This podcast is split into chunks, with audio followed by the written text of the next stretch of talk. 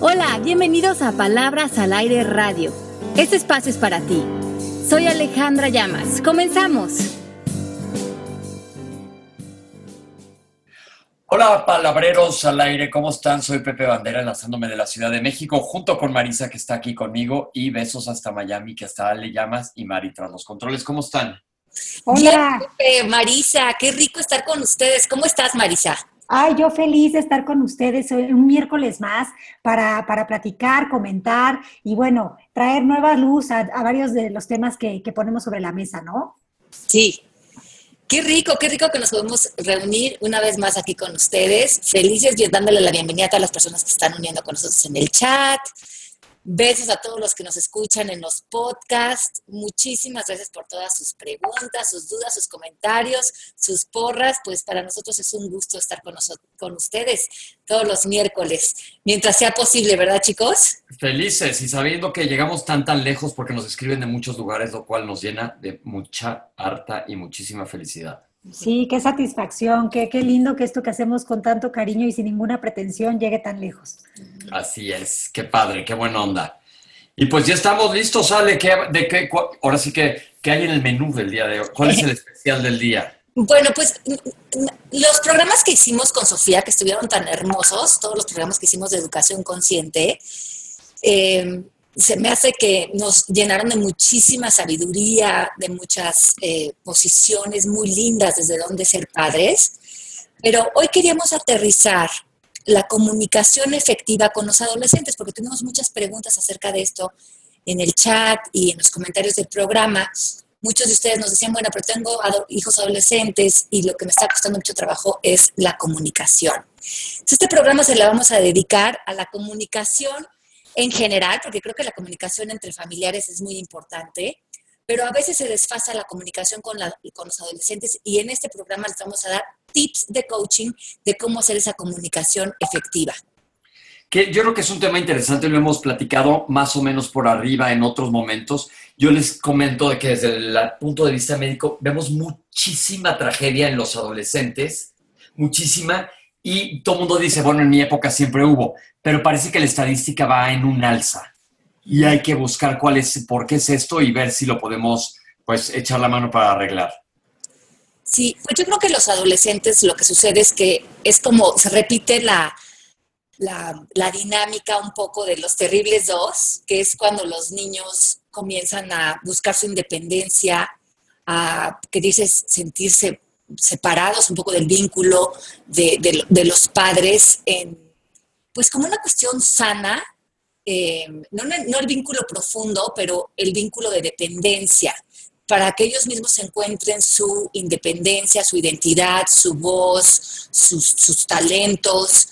Y es esa maestría de nosotros como papás de saber hasta qué punto podemos participar cómo podemos participar, cómo podemos tener una relación eh, cercana con ellos sin invalidar esa, esa búsqueda natural en la que ellos están. También es una etapa en la que empiezan a experimentar a lo mejor con sustancias, con alcohol, empiezan a tener sus primeros encuentros sexuales. Y para los padres mantener esto en comunicación me parece muy importante y hoy tenemos varias técnicas de cómo lograrlo. Sí, sobre todo yo creo que eh, algo que es interesante a la hora de estar lidiando con adolescentes es sacarlos de la caja del adolescente, ¿no?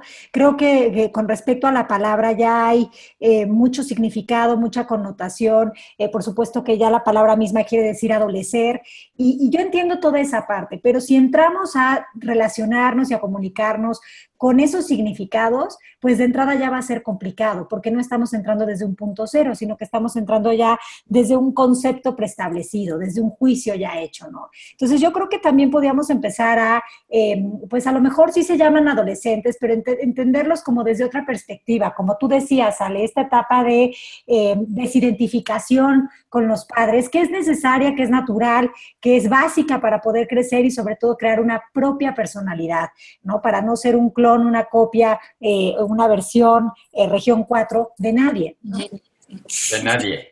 Sí, entonces aquí tengo, aquí algunos puntos que podemos como ir eh, comentando. yo creo que, creo que la primera base, como dice Marisa, es ver qué, para, qué significa para ti tener un hijo adolescente. porque mucho de ese significado, lo que yo escucho en muchos de los papás, acaba dejando una raíz de miedo. Qué miedo el hijo del adolescente, qué miedo que vayan a hacer, qué miedo esto, qué miedo todo. Y cuando el papá sale del, está saliendo a la educación desde el miedo, necesariamente está en el control, está en la desconfianza, está en la duda, está en la sobreprotección. Por eso el primer punto que tenemos por el programa es sal del rol del papá, un poco reforzando lo que dice Marisa, que viene cargado de juicios y de miedo. Salte de ese rol, ve desde cuántos puntos de vista puedes ver a tu hijo. Si fueras eh, cualquier otra persona, si pudieras neutralizar estos miedos y estos juicios, ¿cómo podrías visitar lo que tu hijo hoy está viviendo desde una posición mucho más neutral, abierta, suave y amorosa? Sí, sí, totalmente de acuerdo. Una creencia que yo creo que asusta mucho a la hora de educar es pensar que el futuro de estos niños o de estas personas depende de mí. Es, una creencia que... Em, pues la verdad da mucho peso y entonces sale a que nosotros como padres hagamos todo lo que nos acabas de decir sobre proteger, querer este, pavimentar el suelo para que no se vayan a caer eh, con flores, queremos como adornarles toda la cuestión y es ahí donde empezamos a sufrir, yo siento, no sé ustedes. Hacerle más fácil y a la hora que le estás haciendo más fácil, en realidad le estás haciendo más difícil. Claro, claro, pero además esta idea de pensar que ellos dependen, eh, su vida depende de nosotros, pues es también un poco extraña, porque si bien es cierto que sí, nosotros, pues el hecho de ser papás es que vamos a guiar y vamos a estar ahí para ellos, eh, no significa que el resultado de nuestros hijos sea nuestra obra maestra. Bueno, yo no lo pienso así, y yo creo que esa es una de las creencias más acuñadas que hay con respecto a la paternidad. ¿no? Y que hoy podríamos empezar a suavizar y por lo menos eh, humanizarnos. Me gusta. Ok, vamos a salirnos del papel sin dejar de ser papás, pero vamos a poner la perspectiva en otro lado, como nos hace ver Byron Katie muchas veces. Sí. Es que cuando, cuando vemos humanos es mucho más fácil reconocer los miedos, las alegrías, cuando vemos humanos, pero cuando vemos hijos ya vemos unos lentes diferentes. Ya, ya nos cargamos de expectativas a la mejor. Sí, Sí. La segunda es no exageres las cosas. Muchos de nosotros nos dolemos como, como unos exagerados. Eh, si un día nuestro hijo se emborracha o si un día nuestro hijo eh, nos damos cuenta que está teniendo relaciones sexuales, pues no exageremos porque decimos, no, ya entonces se va a volver un drogadicto y ahora todo lo que se mete en los niños y ahora todo. Como que estas exageraciones en las conversaciones de los papás. Ver las situaciones como situaciones, a poder hablar de ellas con tus hijos, pero mucho de lo que hacemos es exagerar con nuestro lenguaje la posición de los jóvenes, en vez de verlas como episodios y como la mejor situaciones independientes que están viviendo de sus propias experiencias y entrar desde una neutralidad emocional, hablar con ellos y no desde ya imaginarte tu hijo en rehabilitación.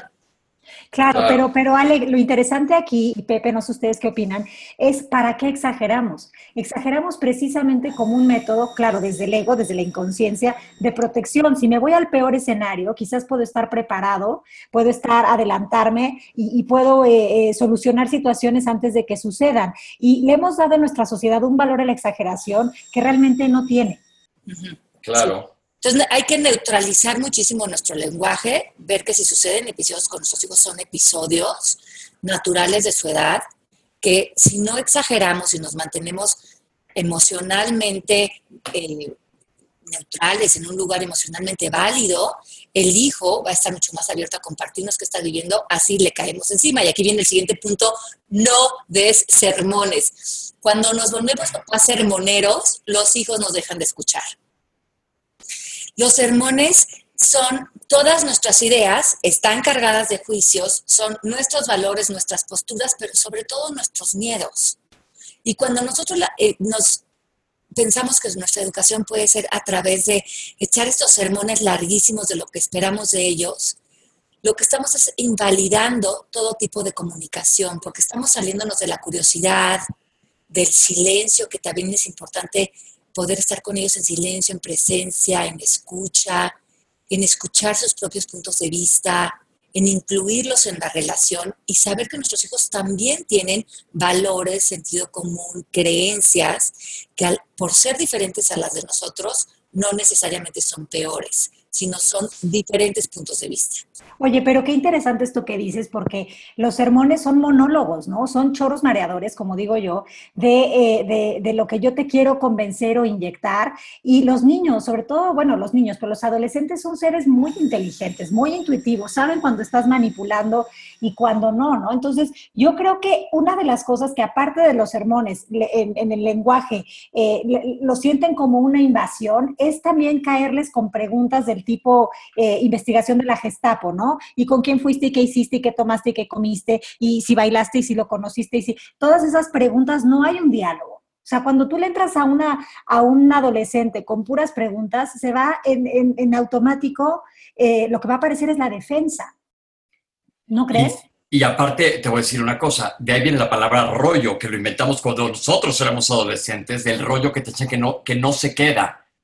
Es más, nada más les da como flojera porque no, no es una conversación, es como una doctrina y, no te, yo creo que en realidad no, no sirve. Sí, entonces, si quieres comunicarte con tu hijo, sé concreto. Tú también prepárate para hablar con él. Si quieres decir, comunicarle cinco cosas que para ti son importantes, dile estas cinco cosas y dile, para mí son importantes. Cinco cosas concretas. ¿Tú qué piensas de esto? Siempre terminar la conversación con, ¿y tú qué piensas de esto? Incluirlos, que ellos puedan ser autorresponsables de la relación que también están teniendo contigo.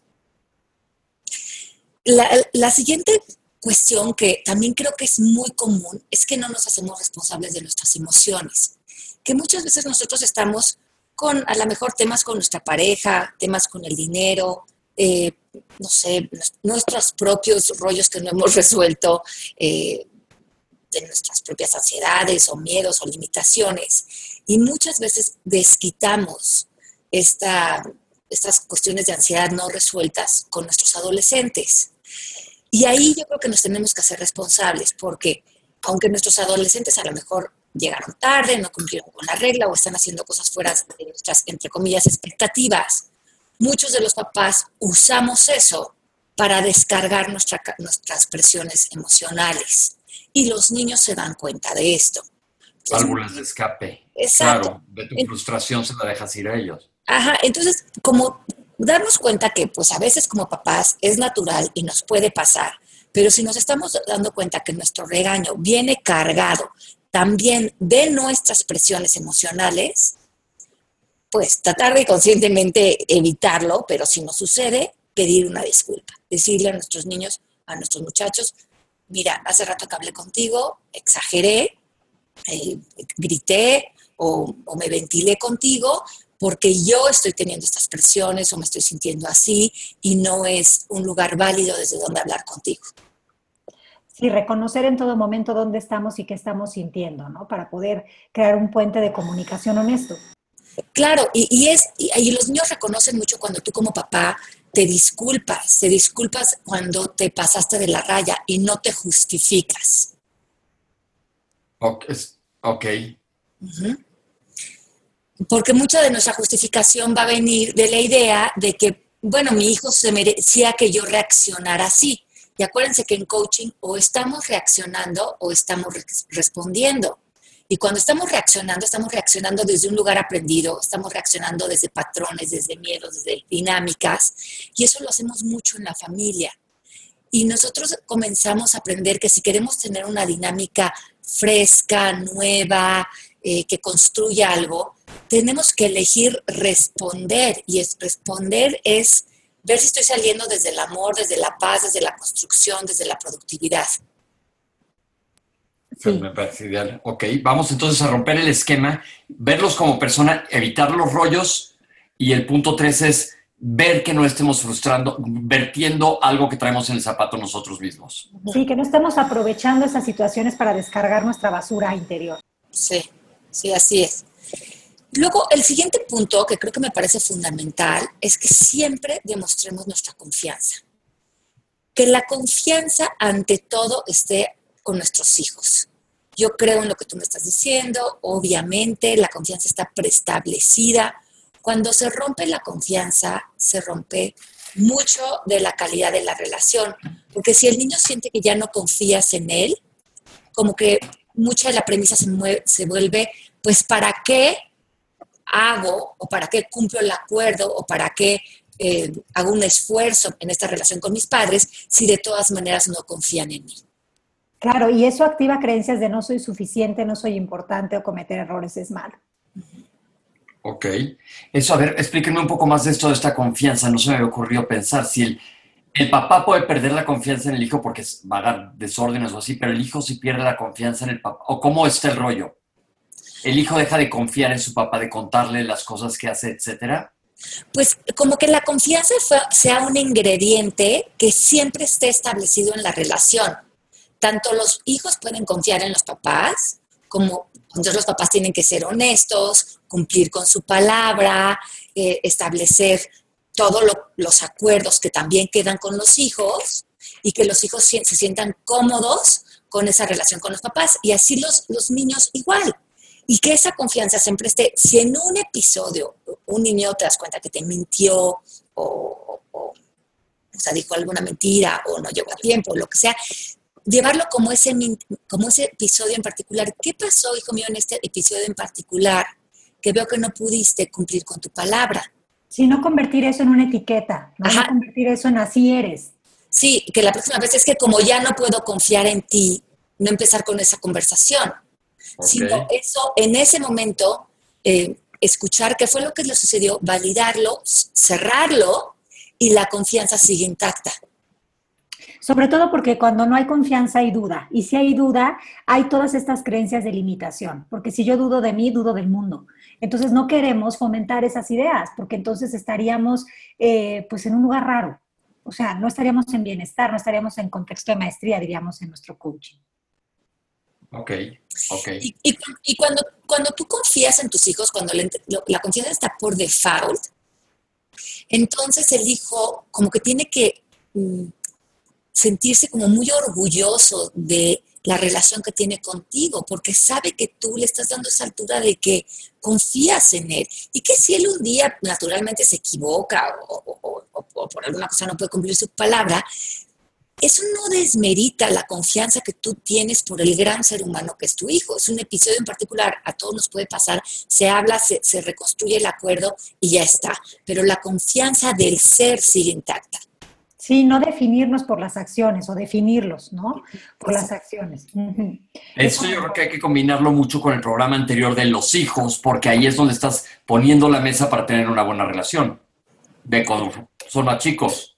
Totalmente. Exacto. El Tao dice, en cualquier relación, eh, tanto de niños como de pareja, como de todo, la confianza es el elemento que mantiene como la relación en nutrición, en bienestar, cuando la confianza desaparece, el amor desaparece y la relación se pudre, dice el Tao. Entonces imagínense lo, importante que es, y la confianza no quiere decir que todas las personas van a hacer lo que tú esperas en todo momento. Por supuesto que no.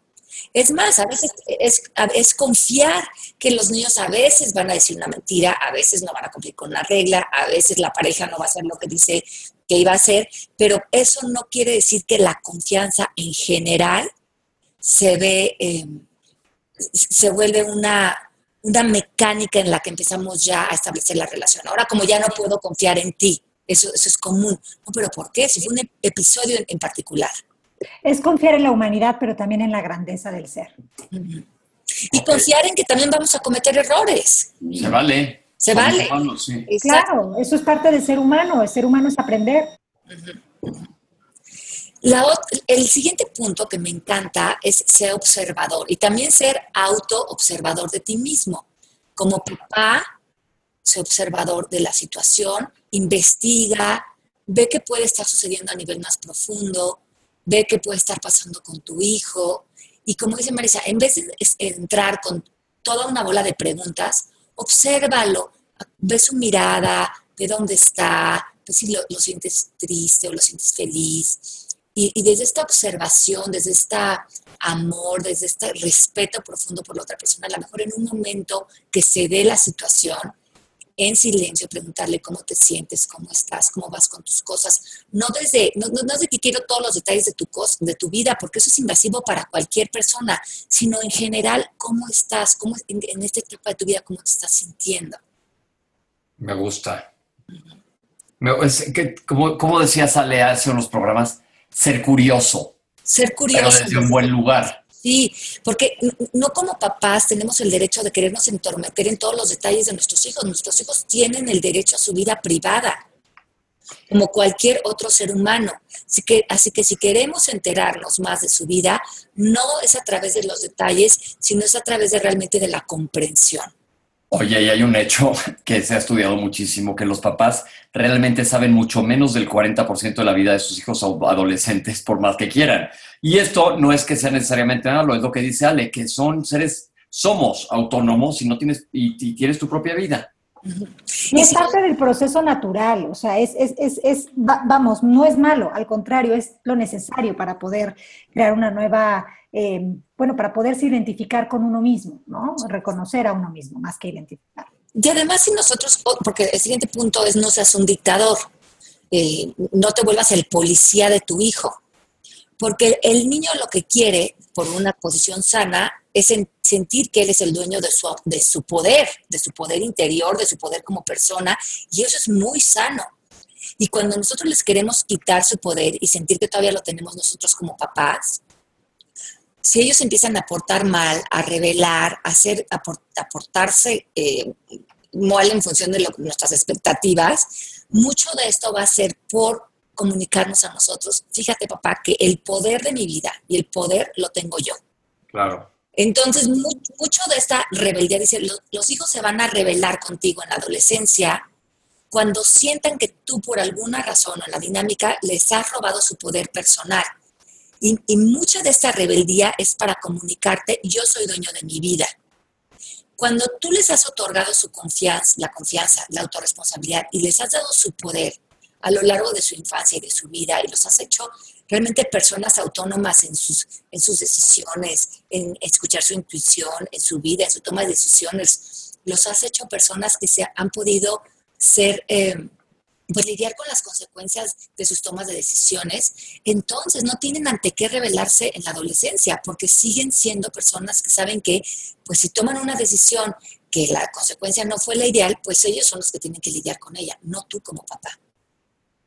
Ok, me encanta. Me encanta. ¿Saben? Yo me acuerdo cuando yo era adolescente, me acuerdo las primeras veces que empecé a revelar y era porque como que no se me tomaba en cuenta, era pues como cuando eres niño que te dicen todo lo que hacer y dije, ah, en esto no estoy de acuerdo, en esto no, y entonces me empecé a portar fatal. Porque lo que le estás realmente comunicando a tus papás es, yo soy dueño de mí, yo soy autónomo, y háganle como le, hagan, la mayoría del tiempo ustedes no están conmigo y yo voy a hacer lo que se me pegue la gana y mucho de ellos de esto es comunicarles que ustedes no son mis dueños.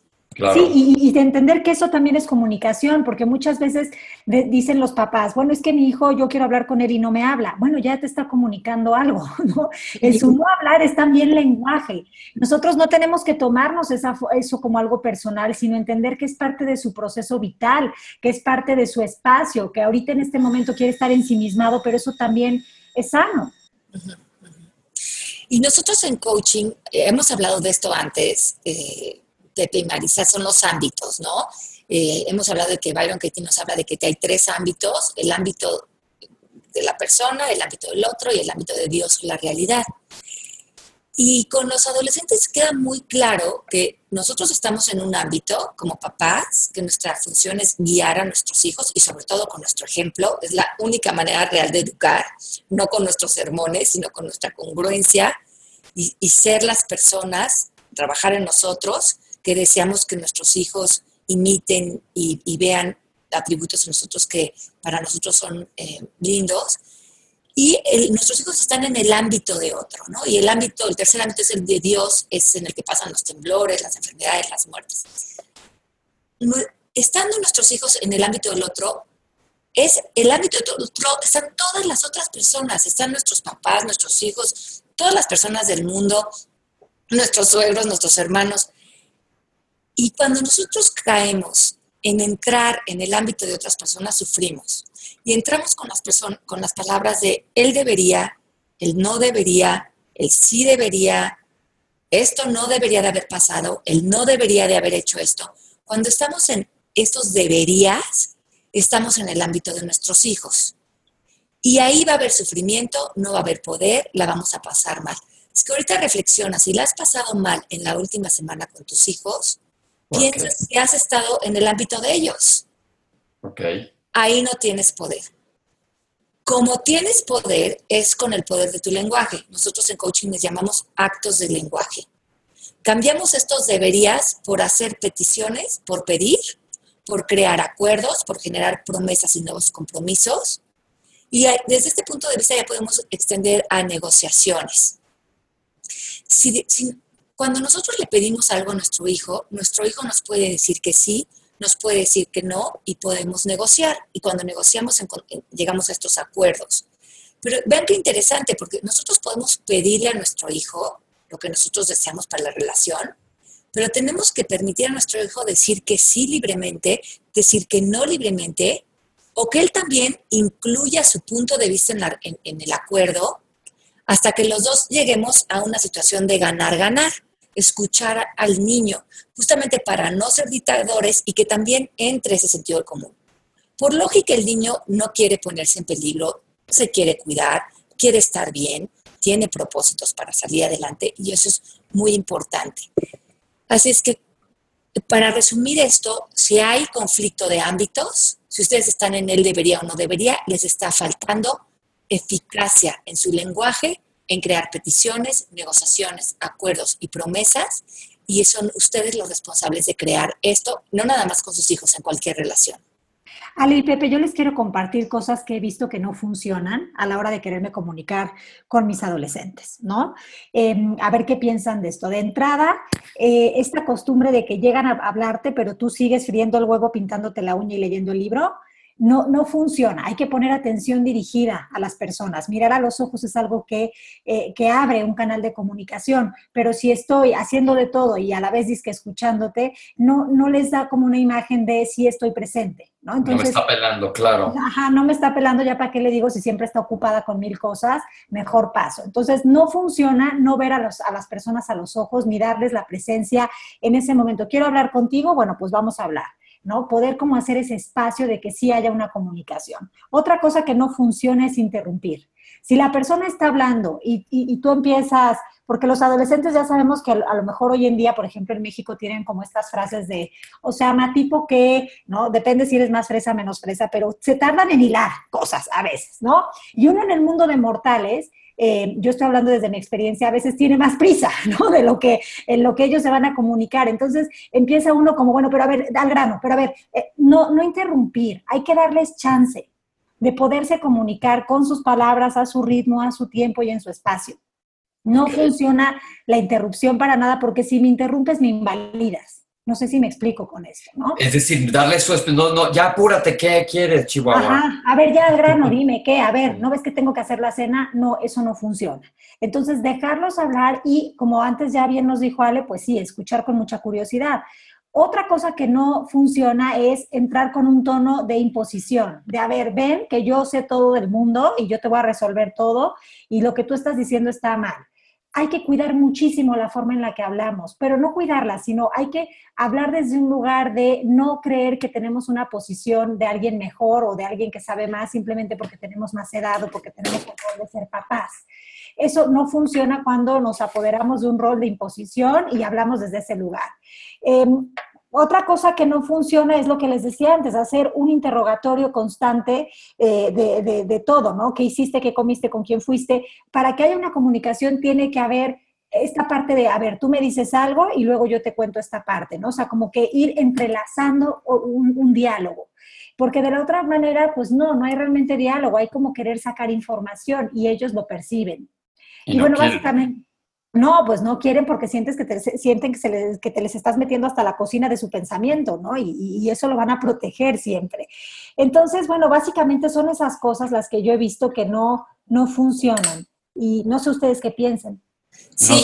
les digo que nos queda un minuto, pero o sea, sé que ha estado bomba que ha habido tanto punto por punto específicamente cómo aplicarlo. Sí, y, y, y, yo nada más delinear esto que dijiste, nosotros no somos superiores a nuestros hijos, nuestros hijos son maestros como hemos repetido, venimos a aprender muchísimo de ellos, ellos también de nosotros, pero los dos como seres humanos, porque los dos somos almas, los dos somos eh, estamos cargados de sabiduría, estamos cargados de sentido común, estamos cargados de talentos y nosotros simplemente somos eh, compañeros en este viaje, que vamos a estar alma con alma con ellos eh, y que mucho de nuestra presencia en su vida es que ellos puedan florecer, volverse las personas maravillosas que son y encontrar sus caminos y no a través de nuestra imposición y de nuestra necesidad de sentirnos superiores, sino de justamente poderles permitir ser ellos dentro de esta relación. Qué padre, qué padre. Oiga, pues se nos acabó el tiempo. Bueno, chicos, pues les mandamos un beso muy grande. Gracias por haberse conectado una vez más con nosotros. Acuérdense que vamos a estar en Costa Rica en marzo en una certificación, no, perdón, en abril en una certificación hermosa allá. También vamos a estar en mayo en Madrid. Si quieren informes acerca de nuestras certificaciones, Marisa está empezando en México, también con nosotros online. Escríbanos a servicio arroba mmkcoaching.com para toda la información. Les mandamos un beso muy grande y síganos en las redes sociales. Pepe, ¿dónde te siguen? Arroba Pepe Bandera 1, ese es mi Twitter, para que me sigan ahí, que me dará mucho gusto. Y tienes un nuevo Instagram, además. Sí, que, ay, no me acuerdo cómo se llama, pero a ver, digan los suyos y ahorita les digo cómo se llama mi Instagram. Bueno, a mí me siguen en todos lados como llamas Alejandra, ya saben. Y, también escuchen a Marisa en su programa Voz con Alas, que pasa también los miércoles, un poquito más tarde, ahorita las das de información. Sí. Magníficos los programas. Y, también a Pepe lo pueden ver en Sale el Sol, en, Diálogos de Confianza. Nuestro Pepe se nos está volviendo un celebrity. Así es que preguntando en dónde más los podemos escuchar, pues les, estamos, les estoy dando la información en dónde más nos pueden escuchar.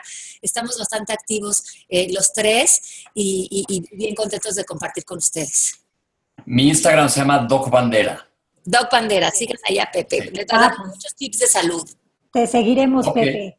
Órale. Pues muchísimas gracias. Mi Instagram es Voz con Alas y también en Facebook me encuentran como Voz con Alas con Marisa Gallardo. Los programas, como ya les dijo son los miércoles a las 12 eh, de manera quincenal. Y bueno, pues aquí estamos felices de, de poder eh, pues co-crear estos espacios con ustedes. Un besito muy grande. Besos a todos en el chat. Mm, nos escuchamos la próxima semana. Besos a todos. Besos, los queremos. Esto fue Palabras al Aire Radio con Alejandra Llamas. Te esperamos en vivo la próxima semana.